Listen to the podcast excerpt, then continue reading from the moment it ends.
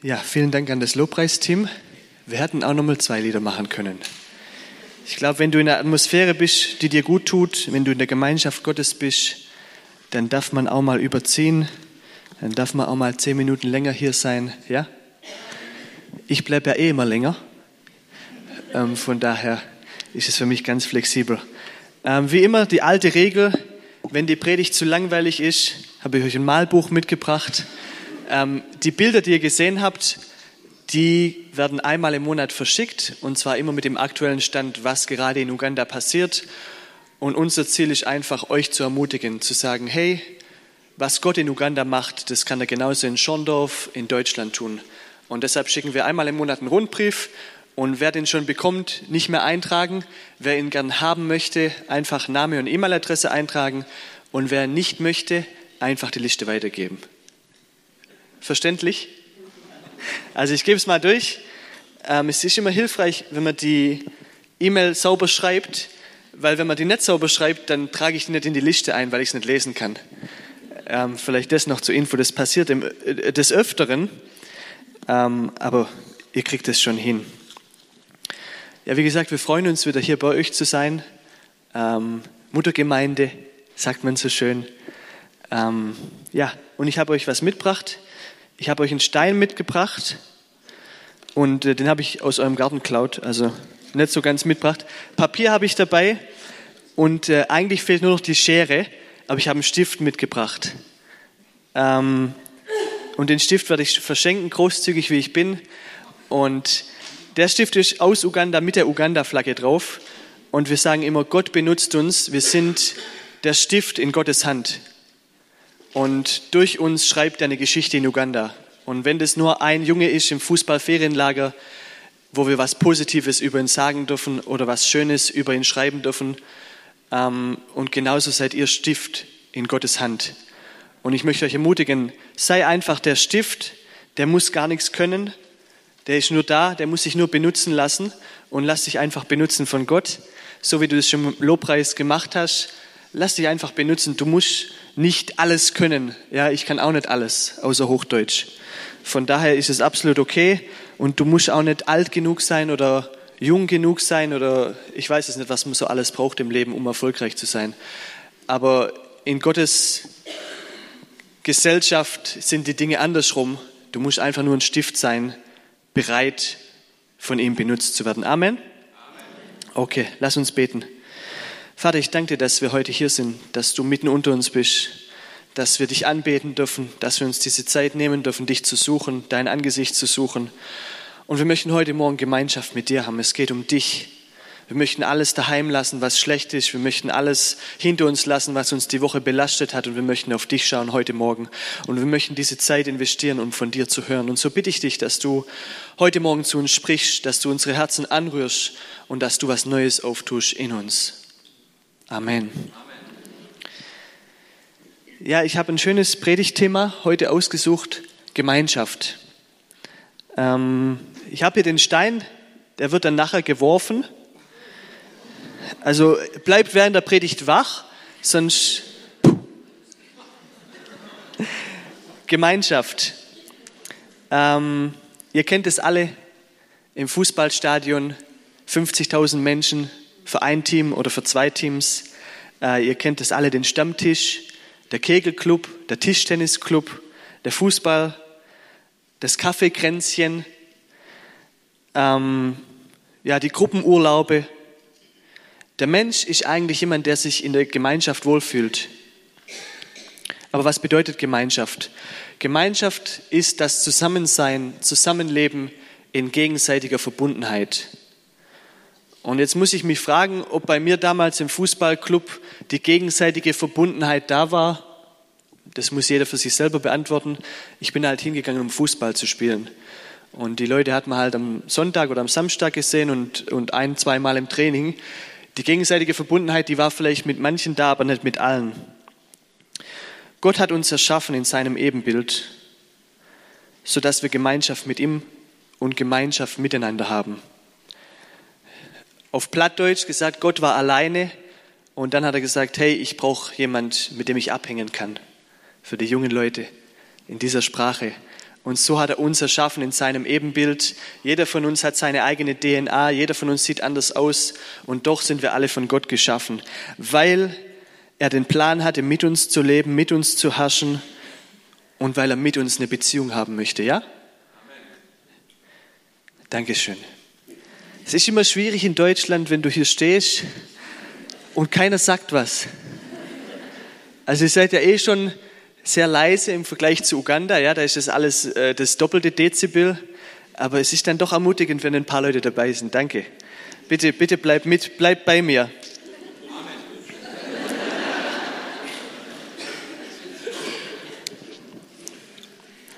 Gottes Plan von Tag 1 war, mit uns zu leben, zusammen zu sein in gegenseitiger Verbundenheit. Ich glaube, wir leben in einer Gesellschaft, wo die Gemeinschaft nicht mehr so wichtig ist. In Deutschland schaut man dann doch selber nach sich selber. Man schaut doch, wie komme ich weiter in der Karriere? Was kann ich als nächstes machen? Wie kann ich mich mehr qualifizieren? Wie kann ich weiterkommen im Leben? Manchmal muss man die Ellenbogen ausfahren, um was zu erreichen.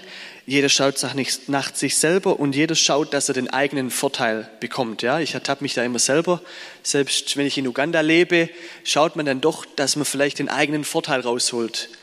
Stimmt es? Ich glaube, Gottes Gesellschaft sieht anders aus. Ich möchte euch eine Geschichte erzählen. Ich habe dazu ein schönes Bild aus Uganda. So sieht's aus bei uns, ganz in der Nähe von wo wir wohnen, haben wir solche Fischer ähm, und die verdienen sich tagtäglich ihr Geld mit Fischen. Und ihr seht, die Netze sind etwas einfach, aber es funktioniert. Schöne Geschichte. Wer will eine Geschichte hören? Ja, gut. Es war ein Fischer auf dem Lake Victoria, auf dem Victoriasee in Uganda. Und wie jeden Tag ist er mit seinem kleinen Holzboot rausgepaddelt, hat sein Netz ausgeworfen, hat die vier, fünf Fische gefangen, die er am Tag fängt, und ist nach Hause gepaddelt. Die Fische verkauft, das Geld seiner Frau gegeben, ein paar Fische behalten und das Abendessen war gerichtet. Und eines Tages war da, ich sage jetzt kein Deutscher, sondern ein Europäer am, am Uferrand und er sagt, hey Mann, warum hast du so ein kleines Boot und warum hast du so ein billiges Netz? Und der Mann sagt, bisher hat es funktioniert. Und der Europäer sagt, kauf dir doch ein größeres Netz oder ein zweites Netz und kauf dir doch ein größeres Boot. Und dann fragt der Uganda, und was mache ich dann? Und dann sagt der Europäer natürlich, ja, dann fängst du mehr Fische. Und dann sagt der Uganda, und was mache ich mit den Fischen dann? Ja, du verkaufst die Fische, kaufst dir noch ein zweites Boot dazu und kaufst noch mehr Netze und dann hast du zwei Boote und vier Netze. Und dann sagte Uganda, okay, und was mache ich dann mit dem zweiten Boot und mit noch mehr Netzen? Und der Europäer wird schon langsam genervt und sagt, Mann, du wirst richtig Geld verdienen.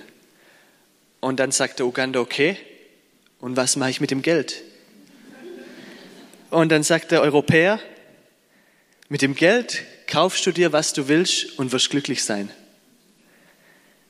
Und die einfache Antwort des ugandischen Fischers ist, aber ich bin glücklich, wie es jetzt ist. Ich glaube, das ist eine Frage, die wir uns in unserer Gesellschaft hier in Deutschland mal stellen dürfen. Sind wir glücklich, wie es jetzt ist? Mit den kleinen Fischen, die wir vielleicht fangen? Sind wir zufrieden oder brauchen wir immer mehr und müssen wir immer schauen, dass wir die Leiter immer noch ein Stück höher und höher und höher steigen? Warum predige ich über Gemeinschaft? Ähm, eigentlich äh, war es meine Frau, die die Predigt zur Hälfte geschrieben hat. Von daher geht der halbe Kredit an Rita. Äh, ich habe ich hab sie gefragt, was sollen wir den, den Leuten in Deutschland erzählen am Sonntagmorgen? Und dann hat sie gesagt, Gemeinschaft. Und dann habe ich gesagt, das passt gut. Da habe ich viele Ideen dazu und, und so ist die, die Predigt entstanden. Wir persönlich waren in der Gemeinde in Kampala. Das ist die Hauptstadt von Uganda. Von unserem Wohnort 25 Kilometer. Also in Deutschland wäre das machbar in 20 Minuten. In Uganda dauert es zwischen zwei und drei Stunden. An einem guten Tag eine Stunde. Und so waren wir dort in der Gemeinde. Das war auch die Gemeinde, wo ich meine Frau kennengelernt habe. Dementsprechend waren wir da verbunden. Und irgendwann haben wir gemerkt, hey, wir sind müde. Wir sind müde, zwei, drei Stunden im Stau zu stehen, um in die Gemeinde zu gehen. Und wir sind irgendwie müde, immer nur sonntags hier zu sein, weil die Hauskreise unter der Woche, die waren für uns nicht machbar und all die anderen Events unter der Woche waren auch nicht machbar wegen Stau. Und so waren wir gute Sonntagschristen, treu jeden Sonntag da, aber irgendwie hat uns was gefehlt. Und dann hatten wir das Glück, dass bei uns in der Nähe eine neue Gemeinde aufgemacht hat. Ähm, die haben einen ehemaligen Nachtclub gekauft und haben den Nachtclub in eine Gemeinde verwandelt ähm, und haben die Gemeinde an Ostern eröffnet. Wir sind nicht an Ostern gegangen, aber ein paar Wochen später und sind in die Gemeinde und haben uns wohlgefühlt und innerhalb von drei Monaten waren in der Gemeinde 2000 Leute. Und haben uns gefragt, okay, ist es jetzt wie in unserer alten Gemeinde, dass wir sonntags hingegangen und sagen, hey, ciao, gut, tschüss? Oder ist es doch so, dass wir hier irgendwie die Chance haben, auch unter der Woche Leute zu sehen? Und dann hat eines Tages der Pastor einen guten Satz gesagt. Er hat gesagt, Sonntagmorgen ist nur ein Event. Und ich bin euer Pastor, aber ich habe keine Chance, euch zu helfen. Ihr müsst euch selber helfen. Ihr müsst in die Hauskreise und alle Anliegen und alles, was euch betrifft, wird in den Hauskreisen besprochen. Und derzeit sind wir immer noch in derselben Gemeinde. Wir fühlen uns dort wohl. Wir haben einen Hauskreis gefunden, drei Minuten von wo wir wohnen weg. Und wir haben drei Gottesdienste, 8 Uhr, 10 Uhr, 12 Uhr. Und wir haben circa 3000 Menschen. Ja, es ist eine große Gemeinde, aber es ist eine ganz kleine Gemeinde, weil wir uns als Gemeinde jeden Mittwoch treffen zum Hauskreis und weil wir dort halt nur acht, neun, zehn Leute sind. Und das ist Gemeinde für uns, das ist Gemeinschaft. Das sind die Menschen, mit denen wir tagtäglich zusammenleben. Das sind die Menschen, wo wir die Sonntagmorgen Predigt vertiefen und diskutieren, wo wir Fragen stellen, wo wir diskutieren, wo wir füreinander beten, wo wir Zeugnisse erzählen. Und ich muss euch ehrlich sagen, das ist ähm, für uns eine neue Lebensqualität. Wir haben jeden, jede Woche Hauskreis, jeden Sonntag Gottesdienst, zweimal im Monat Ehehauskreis, wo sich die Ehepaare treffen und einmal im Monat Gebet, wo sich der Hauskreis trifft. Und du bist in einer Gruppe von Menschen, die dir gleichgesinnt sind, die dich ermutigen wollen und du, du fühlst dich, du fühlst dich, auf Wolke 7 wäre jetzt übertrieben gesagt, aber du fühlst dich getragen von einer Gruppe um dich rum, die nicht deine Familie sind, die nicht deine Verwandtschaft sind, sondern irgendwelche Leute, die Jesus genauso leben wie du das ist Gemeinschaft für mich. Und aus diesem Grund heute die Predigt Gemeinschaft. Und ich möchte aus der Bibel vorlesen, was Gemeinschaft bedeutet. 1. Thessaloniker 5, 11 bis 26. Wer seine Bibel dabei hat, schlag auf. Macht also einander Mut, helft euch gegenseitig weiter, wie ihr es ja schon tut. Brüder und Schwestern, wir bitten euch, erkennt die an, die sich für euch abmühen in der Gemeinde des Herrn, Verantwortung übernehmen, um euch den rechten Weg zu zeigen. Liebt sie wegen ihres Dienstes, den sie an euch tun, und begegnet ihnen mit großer Achtung. Lebt in Frieden und Eintracht miteinander. Wir bitten euch weiter, liebe Brüder und Schwestern, weist die zurecht, die ein ungeregeltes Leben führen, ermutigt die Ängstlichen, helft den Schwachen, Habt Geduld mit allen. Achtet darauf, dass niemand von euch Bösen mit Bösem heimzahlt. Bemüht euch vielmehr stets, das Gute zu tun, im Umgang miteinander und mit allen Menschen. Freut euch immerzu, betet unablässig, dankt Gott in jeder Lebenslage. Das will Gott von euch Menschen, die mit Jesus Christus verbunden sind. Unterdrückt nicht das Wirken des Heiligen Geistes. Verachtet nicht die Weisung, die er euch gibt. Prüft aber alles, er nimmt nur an, was gut ist. Von jeder Art des Bösen haltet euch fern. Amen. Helft euch gegenseitig, tut Gutes, übernimmt Verantwortung, lebt in Frieden und Eintracht miteinander. Freut euch immerzu, betet unablässig, das sind tolle Sätze, aber die praktische Umsetzung ist vielleicht oft schwer. Und ich glaube, oftmals leben wir unser christliches Leben ein Stück weit allein. Ja, wir kommen hier Sonntagmorgens hin und dann gibt es eine gute Predigt und ein kurzes Austausch, kurzer Austausch mit jemand und dann geht es nach Hause. Und ich weiß aus eigener Erfahrung, dass es gar nicht so einfach ist, in einer Gemeinschaft zu leben. Weil da gibt es halt die Typen, die nicht so einfach sind. Ja, da gibt es die Nörgler, da gibt es die Diskutierer, da gibt es die Besserwisser. Da gibt es den einen, der immer in der Nase bohrt, ich weiß es nicht. Aber es gibt so viel, ne? Und im nächsten Bild sehen wir Jesus. Oh, das ist, sorry, das ist unser Hauskreis in Uganda. Und hinten des Gebäudes ist der Nachtclub, der jetzt die Gemeinde ist. Und im nächsten Bild sehen wir Jesus. Und wenn wir seine, seine zwölf Jungs anschauen, war das auch nicht immer so einfach. Die waren auch nicht alle korrekt. Die waren auch nicht alle perfekt. Und trotzdem hat er mit denen 24 Stunden am Tag Gemeinschaft gelebt. Gemeinschaft tut uns gut, auch wenn es vielleicht manchmal schwierig ist. Und ich kenne Leute, die mir erzählen, die sagen, ja gut, sonntags, da hänge ich mit den Leuten von der Skala ab, aber unter der Woche, da habe ich dann meine anderen Freunde, mit denen ich was mache, im Fußballclub, wo auch immer ich bin, im Geschäft, die Kollegen. Die Frage ist, wie wäre es denn, wenn du deine Freunde von unter der Woche, von Dienstag und Donnerstag und Freitag, mal hier in den Sonntag mit reinnimmst? Und wie wäre es, wenn du deine Freunde vom Sonntag in deine Woche mit reinnimmst und sagst, hey, mir geht's schlecht, können wir beten am Telefon? Hey, ich brauche deine Hilfe, kannst du mir helfen? Ich glaube, das ist was, was ich in Uganda gelernt habe. Wenn du in einer realen Gemeinschaft lebst, bist du nie allein. Wir haben immer Jesus an unserer Seite, aber wir haben immer unsere Freunde und unsere Gemeinschaft an unserer Seite. Und ich weiß, Gemeinschaft zu leben ist nicht immer einfach. Es braucht Liebe jeden Tag aufs Neue. Und oftmals sagen wir uns, ich habe keinen Bock mehr. Die Leute sind schwierig, die sind kompliziert, mit denen kann man nicht diskutieren, die verstehen mich nicht. Und jetzt kommen wir zum Stein. Ich hoffe, es schläft niemand. Und dann fühlen wir uns, als ob wir sagen, hey, der Nils, mit dem kann ich einfach nicht. Der Typ, der ist einfach dies und das. Und dann fühlst du dich, als ob du sagst, hey, Nils. Ja, manchmal fühlen wir uns so, wenn wir bestimmte Leute für eine bestimmte Zeit in unserem Leben hatten, vielleicht der eine Chef, der eine Kollege, dann denken wir, hey Mann, am ganzen würde ich den Stein nehmen und, ja, sind wir ehrlich, Hand aufs Herz. Aber die Bibel sagt, der, der ohne Schuld ist, wirft den ersten Stein.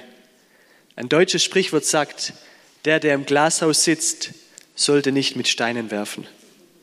Ich glaube, wir sind alle nicht perfekt. Wir sind alle nicht allwissend. Und in der Gemeinschaft, in der wir leben, brauchen wir Liebe jeden Tag aufs Neue für die Mitmenschen. Damit wir den Stein hier liegen lassen können und damit wir sagen können, hey, ich, ich, ich lebe das Leben mit dir. Und wenn die Phase schwierig ist, dann bin ich bei dir. Und wenn die Phase toll ist, dann feiern wir zusammen. Und wenn die Phase 50-50 ist, dann beten wir zusammen. Aber wir sind hier als eine Gemeinschaft. Ich habe manchmal in Deutschland den Eindruck, dass wir alle beschäftigt sind. Ein Hauskreis habe ich keine Zeit, weil Mittwoch habe ich Kegelclub und Donnerstag habe ich Fußballclub und am Freitag bin ich im Tischtennis und am Samstag bin ich auf einer Geburtstagsfeier. Und zwischendrin habe ich Kinder und Haushalt, also habe ich keine Zeit. Es scheint mir so in Deutschland, dass der, der am beschäftigsten ist, wenn man mit jemandem spricht, dann kommt immer so die Frage, was machst du? Und dann sagen die Leute, ich mache A, B, C, D, E. Und es scheint so, als ob man, wenn man der Beschäftigste ist, der am meisten zu tun hat, irgendwie der Held auf der Skala ist. Ja? Aber ich frage dich, wenn du so beschäftigt bist, dass du für niemand und nichts Zeit hast, bist du der große Gewinner? Bist du der große Held? Oder bist du ein armes Schwein? Meine Frau sagt immer, manche Leute sind so, so arm, dass alles, was sie haben, Geld ist. Zitat Rita Walliser.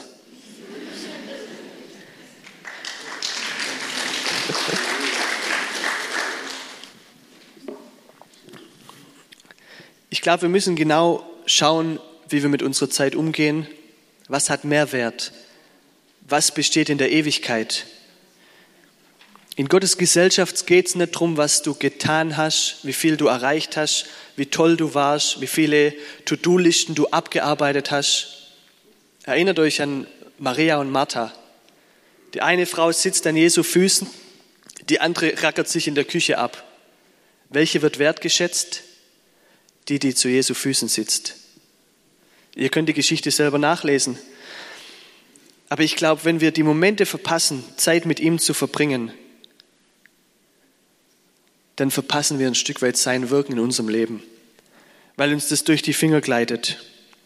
Wir waren letztes Jahr in Deutschland, zwei Monate. In den zwei Monaten hatten wir am Tag zwischen zwei, drei, vier Besuchen pro Tag. Es sieht so aus, Mittagessen hier, Kaffee und Kuchen hier, Abendessen woanders. In zwei Monaten über 5000 Kilometer unterwegs, nur in Deutschland. Und ja, wir haben viel Zeit investiert in die Beziehungen, die Leute sind uns wichtig, die sind uns kostbar. Wir möchten mit denen Kaffee und Kuchen haben. Wir möchten Gemeinschaft mit den Menschen haben. Aber am Ende der Zeit haben wir uns gefragt, war unser Zeitmanagement gut? Hatte ich genug Zeit mit Gott? Und deshalb habe ich am Anfang gesagt, Gott will mit uns Gemeinschaft haben. Wir sind geboren, um in inniger Gemeinschaft mit Gott, unserem Vater, zu leben. Und ich glaube, das sollte die Reihenfolge sein. Gemeinschaft mit Gott, Gemeinschaft miteinander. Weil wenn ich mich nur in Menschen investiere, woher bekomme ich die Kraft? Woher bekomme ich die Liebe? Woher bekomme ich die, die Geduld, mich jeden Tag aufs Neue in jemand anders zu investieren? Ich glaube, ein weiterer Punkt ist, in welcher Gemeinschaft leben wir? Ich war nie am Stammtisch, muss ich ehrlich sagen. Hätte ich vielleicht probieren sollen. Ähm, aber ich glaube, die Gemeinschaft, mit der wir uns umgeben, die prägt uns.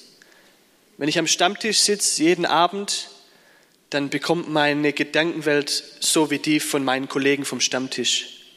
Ja, da geht es um Geld, um Frauen, um Flüchtlinge, um die Bildzeitung. Ich weiß es nicht, was am Stammtisch besprochen wird. Aber meine Gedanken werden so wie die vom Stammtisch. Und wenn ich mit lauter Doktoren und Professoren meine Zeit verbringe, dann werde ich intellektuell gefördert. Mit wem hast du Gemeinschaft? Baut dich das auf, die Gemeinschaft? Bringt dich die Gemeinschaft voran? Ich habe ein schönes Geschichtle. Ähm, wir waren, als wir frisch aus Uganda eingeflogen sind, waren wir einkaufen in Göppingen. Und ähm, dann sind wir gerade aus dem H&M rausgelaufen und da war ein alter Freund von mir. Ich habe sogar ein Bild dazu. Ja, hier der im Uganda-Trikot, nicht ich, sondern der andere, der am Boden sitzt. Ähm, der hat uns getroffen beim, vorm H&M, saß er in der Bar. Und wir hatten damals 2015 ein Fußballturnier bei uns im Dorf.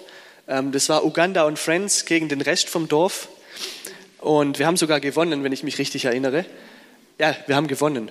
Und danach sind wir dann nach Kroatien zusammen in Urlaub mit dem jungen Mann Domenico, der hier unten rechts sitzt, und seiner Familie und meinem besten Freund. Und es war kurz vor meiner Ausreise nach Uganda.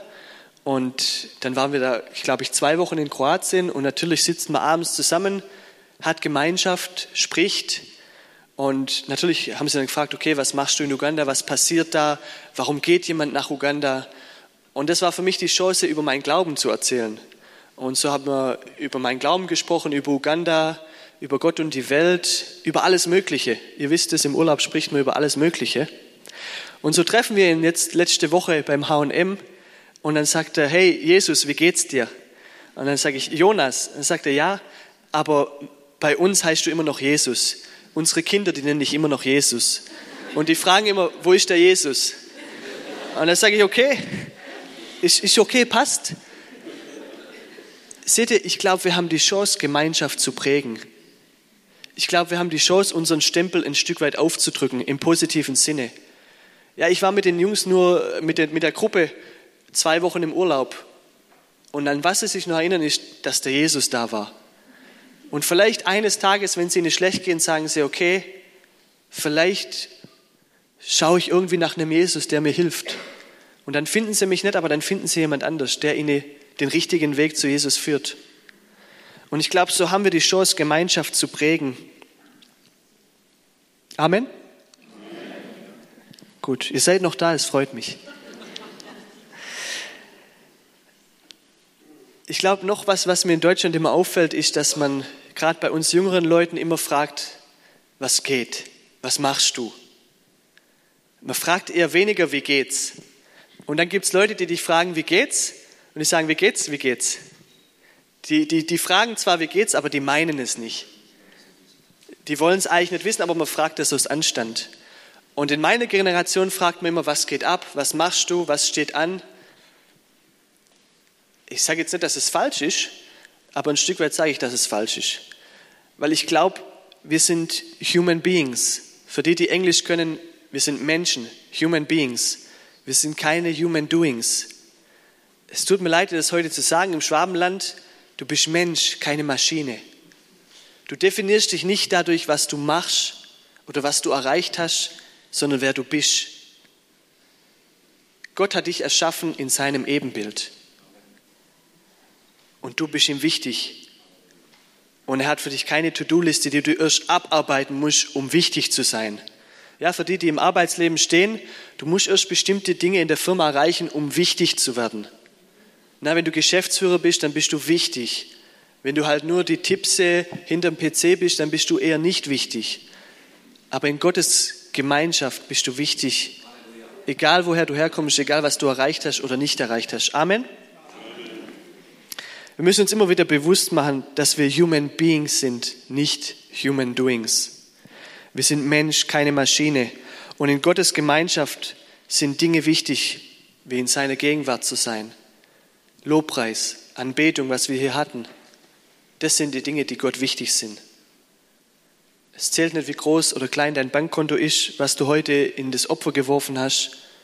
Was ihm wichtig ist, bist du als Person. Ich glaube, Gemeinschaft mit Gott zu haben, oftmals ist es ein Highlight. Ja, ich komme hier morgens her und habe die Lobpreiszeit und fühle mich erfrischt, fühle mich auferbaut. Aber leider haben die nach vier oder fünf Lieder aufgehört. Und nach der Predigt gehen wir alle heim zum Mittagessen. Und das Event ist vorbei. Und ich habe keine Gemeinschaft mehr mit Gott, weil ich daheim fünf Dinge erledigen muss. Oder weil ich Fußball schauen will. Ich glaube, Gemeinschaft mit ihm sollte kein Event sein, kein weiterer Termin im Kalender, sondern sollte zum Lebensstil werden. Gemeinschaft mit Gott kann ich daheim haben, auf der Arbeit, im Auto, überall, wo ich bin. Und wenn wir in der Bibel lesen, ging es Jesus nie darum, was die Jünger für ihn erledigt haben. Der hat seinen Jüngern nicht gesagt, jetzt arbeite erstmal die To-Do-Liste ab, putz meine Schuhe, wasch meine Hose und dann schauen wir, vielleicht schaffst du es in den inneren Kreis. Die waren so, wie sie waren. Und er hat sie so angenommen, wie sie waren. Ich möchte zum, letzten, ich möchte zum Ende kommen und zum letzten Bibelvers für heute. Matthäus 25, 35.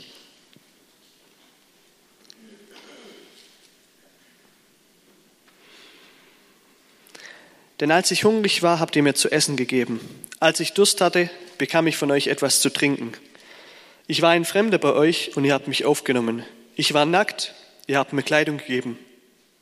Ich war krank, ihr habt mich besucht. Ich war im Gefängnis und ihr seid zu mir gekommen. Ihr könnt es gern daheim durchlesen als Hausaufgabe. Es geht hier darum, ähm, die Überschrift das Weltgericht. Und es geht darum, dass Jesus sagt, die, die, was, die, die, die mir gut getan haben, die, mich, die mir Essen gegeben, gegeben haben, die mich besucht haben, als ich krank war, die werden mit mir sein. Und ihr seht, hier geht es nicht um große Beträge. Hier steht nicht, ihr habt mir eine Million Euro für meinen Dienst in Uganda gegeben, was ihr allerdings dürft, sondern es geht darum, ihr habt mir, ich war nackt, ihr habt mir Kleidung gegeben. Ja, das ist ein T-Shirt und eine Hose. Ich war hungrig, ihr habt mir was zu essen gegeben. Ich war durstig, äh, mir hat jemand hier ein Glas Wasser gebracht. Dankeschön. Es sind oft die einfachen Dinge, die in der Gemeinschaft den Unterschied machen. Und ich glaube, wenn wir echte Gemeinschaft haben,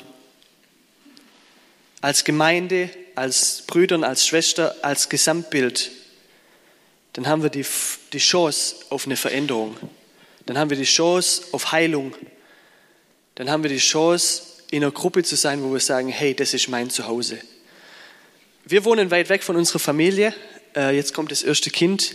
Bei uns besteht die Chance nicht, geschwind den Jungen zur Oma abzuschieben und sagen, okay, wir sind jetzt das Wochenende weg.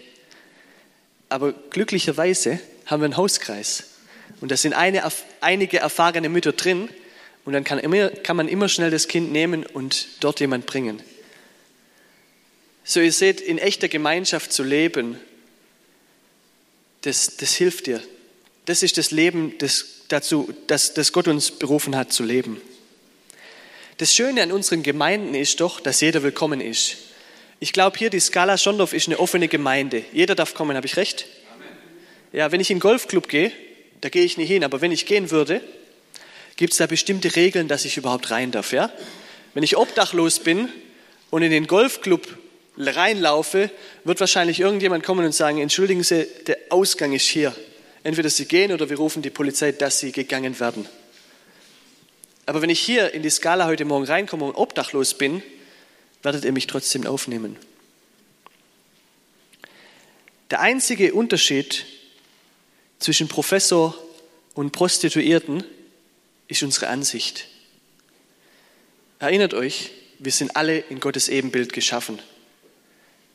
Ob du eine Prostituierte bist oder warst, oder ob du Professor bist oder warst, Gott liebt dich. Er hat dich erschaffen in seinem Ebenbild. Und du bist ihm unglaublich wichtig. Und du bist willkommen in seiner Gemeinschaft. Und das ist hier die Gemeinde. Amen. Gemeinschaft wächst. Gemeinschaft bringt Wachstum. Ich glaube, wenn wir in echter Gemeinschaft miteinander leben, dann laufen Leute nicht davon. Ich glaube, wenn ich in meinem Hauskreis echt die Leute liebe und die sind mir echt wichtig, dann rufe ich die auch mal dienstags an und sage, hey, wie geht's dir? Du bist mir auf dem Herzen, kann ich dir irgendwie helfen? Kann ich für dich beten? Kann ich dir was Gutes tun? Und ich glaube, wenn wir wirklich echte Gemeinschaft leben als Gemeinde, dann sind die paar leeren Stühle, die da hinten noch leer sind, bald voll. Weil die Leute merken, hey, das hier ist wie eine Familie. Ich bin angenommen, ich bin wichtig, ich bin aufgenommen. Und ich weiß, manche von euch, die sagen, okay, ich fühle mich aber nicht wichtig. Ich bin hier in der Gemeinde, aber irgendwie bleibe ich doch lieber im Hintergrund. Okay, ich, ich komme halt am Sonntag und dann gehe ich aber wieder heim. Aber ich sage dir eins, die Gemeinschaft, die Gemeinde braucht dich. Ihr wisst es, wenn man jemand den großen C abhackt, dann verliert die Person ihr Gleichgewicht ja, dann fällt es jemand schwer zu laufen. Der Gleichgewichtssinn geht verloren. Und genauso bist du. Du fühlst dich vielleicht nur wie der hässliche große C. Aber wenn man den abhackt, dann geht das ganze Gleichgewicht von dem Körper verloren. Und so darfst du heute Morgen wissen, du bist wichtig in dieser Gemeinschaft. Diese Gemeinde braucht dich. Es geht nur mit dir. Wenn du fehlst, dann fehlt was. Amen. Persönlich in unserem Hauskreis in Uganda ähm, haben wir angefangen mit sechs Leuten. Und wir sind in dem Hauskreis seit knapp einem Jahr, würde ich sagen, oder über ein Jahr. Und wir haben angefangen mit sechs. Und natürlich kommen Leute dazu. Ich habe euch erzählt, die Gemeinde ist sehr groß angewachsen. Und so kommen Leute aus den umliegenden, umliegenden Wohngebieten dazu. Und erst jetzt vor, vor einem Monat äh, musste unser Hauskreis, wir sagen da immer, ähm, gebären. Also wir, wir müssen ein, wie heißt es auf Deutsch? Wir müssen nicht teilen, wir müssen uns, wir müssen das Baby loslassen und weitergeben. Ich kann es nicht entbinden, Dankeschön. Wir müssen entbinden. So hat unser Hauskreis, der von sechs auf, auf über 25 angewachsen ist, der musste entbinden. Und ja, das war schmerzhaft, weil einige unserer Freunde gegangen sind. Aber wir mussten sagen, die Größe ist zu groß. Bei 25 Leuten, da haben wir keine Verbundenheit mehr, da haben wir keine Offenheit für alle, ihr, ihr Herz auszuschütten. Und so haben wir aus einem Hauskreis zwei gemacht. Und so wächst die Gemeinde. Ja, wir sind von, als Gemeinde von, von Ostern letztes Jahr bis heute auf 3000 Menschen angewachsen. Warum? Weil die Gemeinde unglaublich viel in die Hauskreise investiert. Sonntag ist nur ein Event. Was wirklich zählt, ist unter der Woche gemeinsam zu leben, Gemeinschaft zu haben und zu sagen, hey, jeder ist wichtig. Und so dürfen wir einen neuen Hauskreis entbinden. Äh, und jetzt haben wir zwei Hauskreise. Ein in der einen Gegend und der, der bei uns in der Gegend geblieben ist. So, ich glaube, wenn wir Gemeinschaft echt leben und wirklich uns da hinein investieren, dann sehen wir Wachstum. Und dann geht es nicht um den Wachstum, ja, wir haben alle Stühle gefüllt, wir sind jetzt auch eine Megagemeinde, sondern es geht um den Wachstum, hey, wir haben Leute im Herzen erreicht und die fühlen sich hier zu Hause. Die fühlen sich hier in der Familie aufgenommen. Weil ich glaube, nur die Stühle zu füllen, dann können wir irgendwelche Leute bezahlen, dass die sich hier hinsetzen. Ich glaube, das ist nicht das Problem. Aber die Leute wirklich aufzunehmen. Die Bibel sagt, einer schlägt 1000, zwei schlagen 10.000. Wir brauchen einander. Nicht alle Probleme in unserem Leben können wir selber lösen.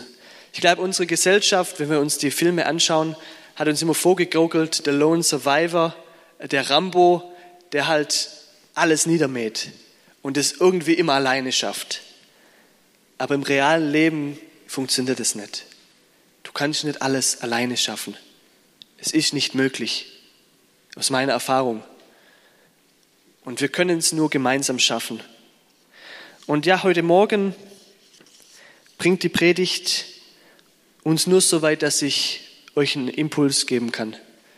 Ich habe auch die Lösung nicht, glücklicherweise. Ich kann euch nur anspornen aus, aus, aus meiner Erfahrung und sagen, hey, investiert die Zeit füreinander. Schau mal nach links zu deinem Nachbar, schau mal nach rechts, schau nochmal nach links. Irgendwann sind wir alle tot. Ja? Das ist die Wahrheit. Keiner lebt für immer. Und die Leute, die du, nach, die du jetzt nach links und nach rechts geschaut hast, das sind dann die, die mit dir im Himmel sind. Ja? Hoffentlich, hoffentlich. Und so glaube ich, wenn du dich jetzt schon gut verstehst, dann verstehst du dich später auch gut. Also investier doch ein bisschen in die Ewigkeit. Natürlich haben wir Gemeinschaft mit Gott, aber wir haben auch Gemeinschaft miteinander. Und manche von uns brauchen die Gemeinschaft.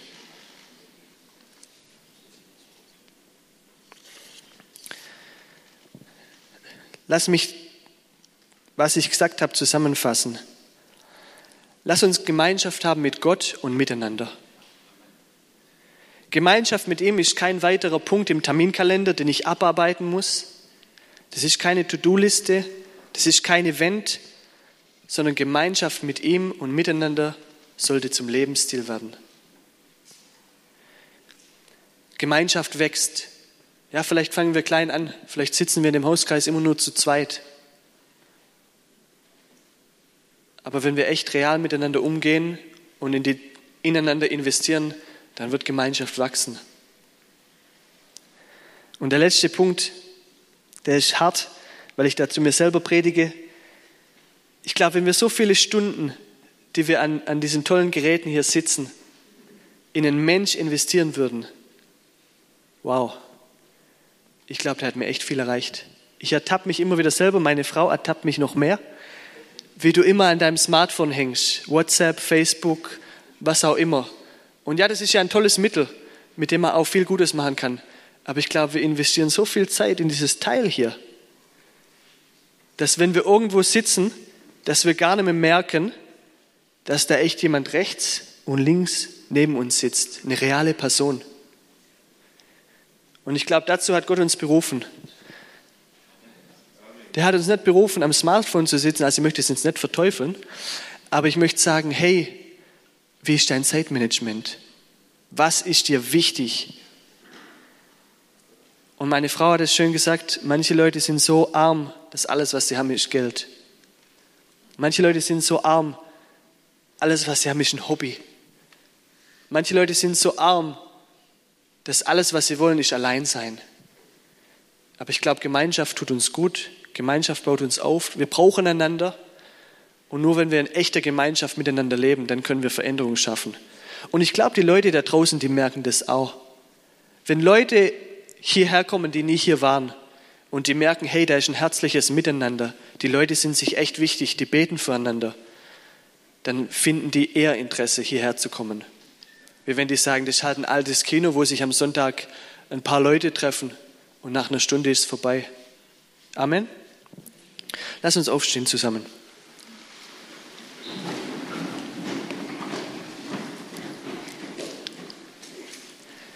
Wie gesagt, meine Predigt kann nur der Anfang sein, das kann nur der erste Schritt sein, weil ich das nicht für euch machen kann. Das kann niemand für euch machen.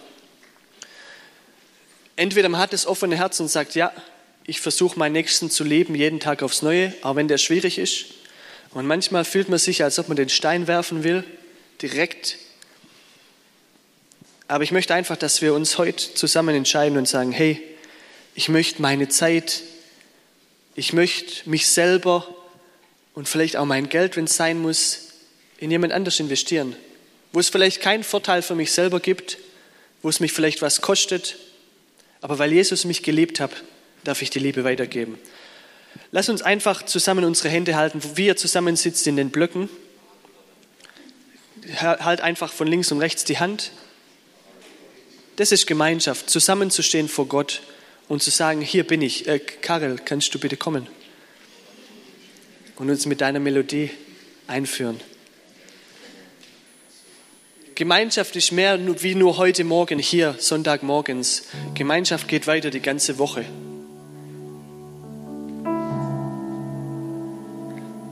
Und ich möchte einfach, dass du zu deiner Seite schaust und deinen Nachbar dir anschaust und sagst, hey, der Nachbar ist mir wichtig, weil der Gott wichtig ist. Und ich bete einfach für den. Du kannst laut beten, Du kannst in Gedanken beten. Bet einfach für deinen Nachbar. Segne ihn einfach. Bet irgendwas, was dir auf dem Herz liegt, was Gott dir sagt. Die Bibel sagt, wo zwei und drei zusammenkommen, da bin ich. Und so danken wir dir, Jesus, dass du hier bist, dass du diese Gemeinschaft liebst, dass du jeden siehst. Du siehst jeden Einzelnen. Alle sind dir wichtig. Du hast jeden so perfekt geschaffen. Ich bete jetzt für meinen Nächsten, den Karel, segne ihn. Ich danke dir für sein tolles Talent, für seine musikalische Gabe. Ich danke dir, dass er seine Gaben hier einsetzt. Ich danke dir, dass du ihn unglaublich liebst, dass du einen tollen Plan für ihn hast, dass du Großes vorhast mit ihm, dass Alter für dich nur eine Zahl auf Papier ist und dass das Beste noch vor ihm liegt. Ich danke dir, dass du einen Plan für seine Familie hast, dass du die Wege schon vorbereitet hast. Ich danke dir, dass du ihn unglaublich liebst und jede Sekunde auf ihn schaust. Und du schaust nicht auf die Fehler, sondern du schaust auf das, was vor ihm liegt. Und vor ihm liegen große Dinge. Und er darf die Steine einfach überspringen. Die Hürden, die da sind, darf er überspringen, weil du an seiner Seite bist. Und so danke ich dir, Jesus, dass du Großes mit seinem Leben vorhast. Manche Leute sagen, es ist vorbei, aber es fängt erst richtig an, weil du mit ihm bist, weil du ihn trägst, weil dein Heiliger Geist ihn leitet. Ich danke dir, Jesus, dass du ihn immer versorgt hast. Du hast ihn versorgt als Baby, du hast ihn versorgt bis heute. Und auch in Zukunft er darf sich keine Sorgen machen, weil er weiß, dass du ihn versorgst. Wir dürfen uns auf dich verlassen, Jesus. Ich bitte dich einfach, bet laut für deinen Nachbar. Wir sind eine Gemeinde, wir stehen hier zusammen. Lass uns beten. Deshalb sind wir heute hier. Heiliger Geist, ich bitte dich jetzt, dass du in die Reihen gehst dass du uns die richtigen Gebetsanliegen auf Herz legst für unseren Nachbar, weil der dir so wichtig ist. Und wir möchten unseren Mund öffnen für dich, Gott, und das aussprechen, was dir wichtig ist für diesen Nachbar. Wir möchten das beten, was dir auf dem Herzen ist. Wir möchten helfen, wo wir helfen können, weil du uns befähigst, Jesus. Ich bitte dich, Heiliger Geist, dass du unsere Herzen anrührst, dass du Veränderung bringst, wo es Veränderung braucht, dass du Heilung bringst, wo es Heilung braucht. Wir möchten heute vor dir stehen als eine Gemeinschaft. Wir möchten dich suchen. Wir möchten in dich suchen, für wer du bist. Nicht für die Dinge, die wir brauchen, sondern wir möchten dein Angesicht suchen. Wir möchten vor dich kommen, Jesus. Wir möchten uns freuen am Tag, an der, an der Freude dran ist. Und wir möchten zusammen weinen, wenn das dran ist. Weil wir hier vor dir stehen, weil du uns einander gegeben hast. Danke, Jesus, dass wir hier gemeinsam sein dürfen, dass wir uns treffen dürfen, frei. Uns verfolgt niemand, niemand spioniert uns aus. Wir dürfen hier in Freiheit leben. Danke dafür. Amen. Es ist nur ein Vorgeschmack von dem, was die Woche kommt für euch. Ich möchte euch ermutigen, holt es immer wieder vor und sag, hey, wem kann ich was Gutes tun die Woche? Wer braucht Hilfe? Wer braucht ein Gebet? Eine Geschichte zum Schluss. Ich weiß, ich bin über der Zeit. eine Geschichte zum Schluss. Wir waren in Ruanda auf einem Einsatz. Wenn du dich in Ruanda triffst als Gruppe, dann kommen die Soldaten, wenn die das mitbekommen, weil die Soldaten jeden Tag patrouillieren in der Straße. Und wenn du dich als Gruppe triffst, dann kommen die Soldaten und die werden dich fragen, was macht ihr hier? Warum trefft ihr euch hier? Was ist euer Ziel?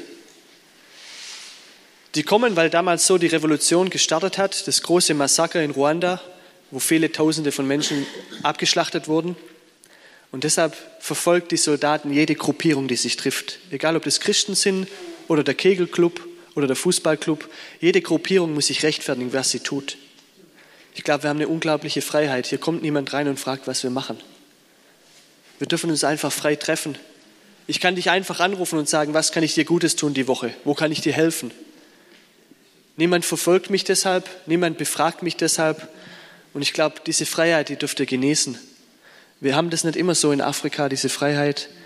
Und ich möchte euch ermutigen, geh einfach die Woche rein und sag, was kann ich Gutes tun?